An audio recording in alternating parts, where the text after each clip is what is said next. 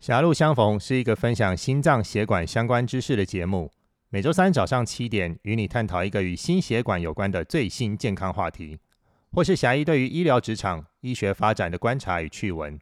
欢迎订阅我们的频道，并且留言加五星好评，我们会精选留言在节目中回答，期待念到你的留言哦。欢迎再度来到狭路相逢，我是狭义杨志军。那最近有一个冲击整个微创静脉曲张手术领域的消息哦，这个消息是来自一篇二零二三年十月发表在《Philology》就是静脉学期刊的文章啊，静脉学期刊，它光标题就非常耸动哦，它标题是八百九十九个严重并发症。包括十三个死亡、七个中风、两百一十一个血栓事件，还有四百八十二个免疫不良反应。那些静脉胶背后没说的故事，你看是不是很耸动的标题啊？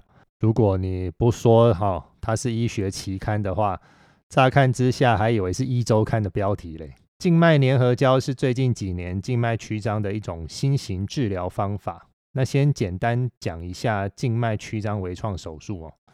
其实根据每个人的疾病程度以及病变血管的不同，静脉曲张治疗手段跟材料还蛮多的哦。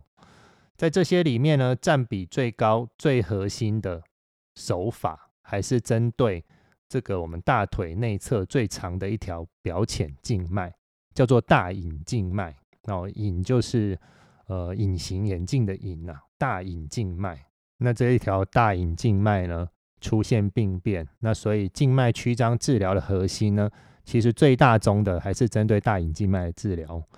这个大隐静脉，我喜欢把它比喻成我们的一个快速道路，叫做台六十一线呢。哦，那它是靠海的一条主干道嘛。那这条血管也是靠外侧、靠表浅的一条静脉回心的回心血流的主干道嘛。那这条血管里面的瓣膜毁损啊，失去弹性啊，哦，那它就坏掉了。所以治疗上用手术的方式呢，把这条这条血管消除。哦，第一种消除的方法叫做抽除，英文叫做 stripping extraction，中文也可以叫做抽脚筋。我妈呢，三十年前就是呃做这种手术哦，两腿都做了，把血管整条抽掉。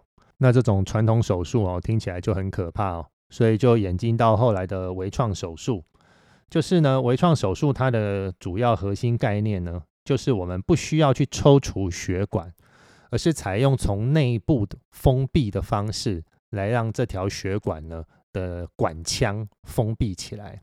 哦，那第一代的微创手术就是使用热能来做血管的封闭。它呢是用打针的方式穿入一条管子啊，那这条管子可以是镭射探头，或者是微波探头。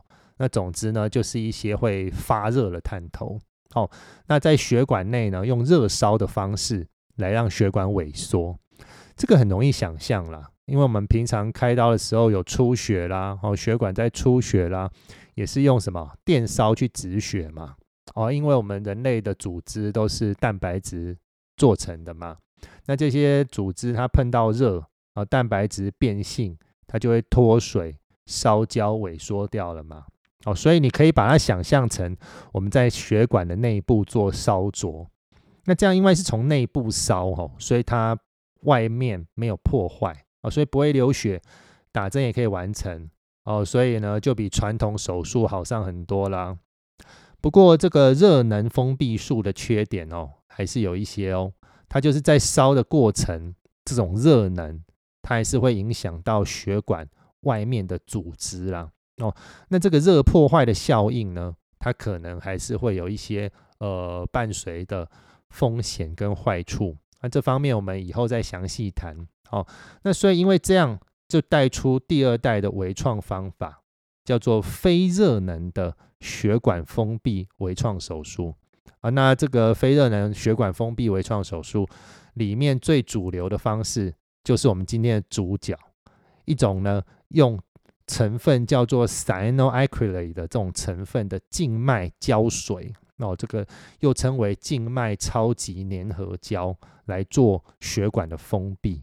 哦，它的中文商品名呢就叫做超级胶水了。那这个超级胶水哦，它的化学成分其实有点像三秒胶哦。那其实不要说化学成分像了，那就连闻起来的味道也有点像哦。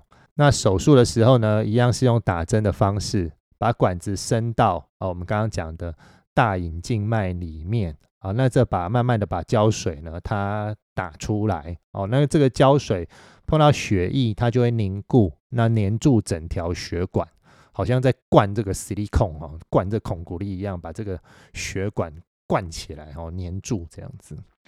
那它比起第一代的热烧哦，它整个过程因为没有热破坏，疼痛度跟热伤害的并发症也就几乎没有。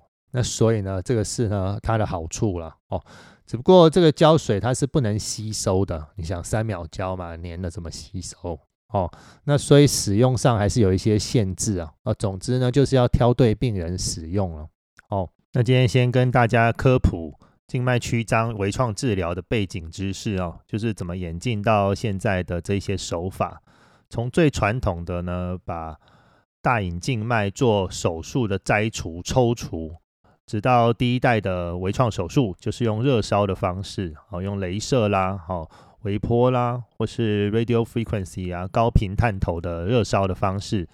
然后呢，到第二代非热烧的哦胶水粘合手术。那这样子两阶段的演进。那下一集呢，我们就跟大家来深入分析这个造成轰动、造成骚动的静脉胶不良事件，到底是真的还是假的哦。非常感谢大家的聆听，我是侠医杨志军，狭路相逢，我们下周再见，拜拜。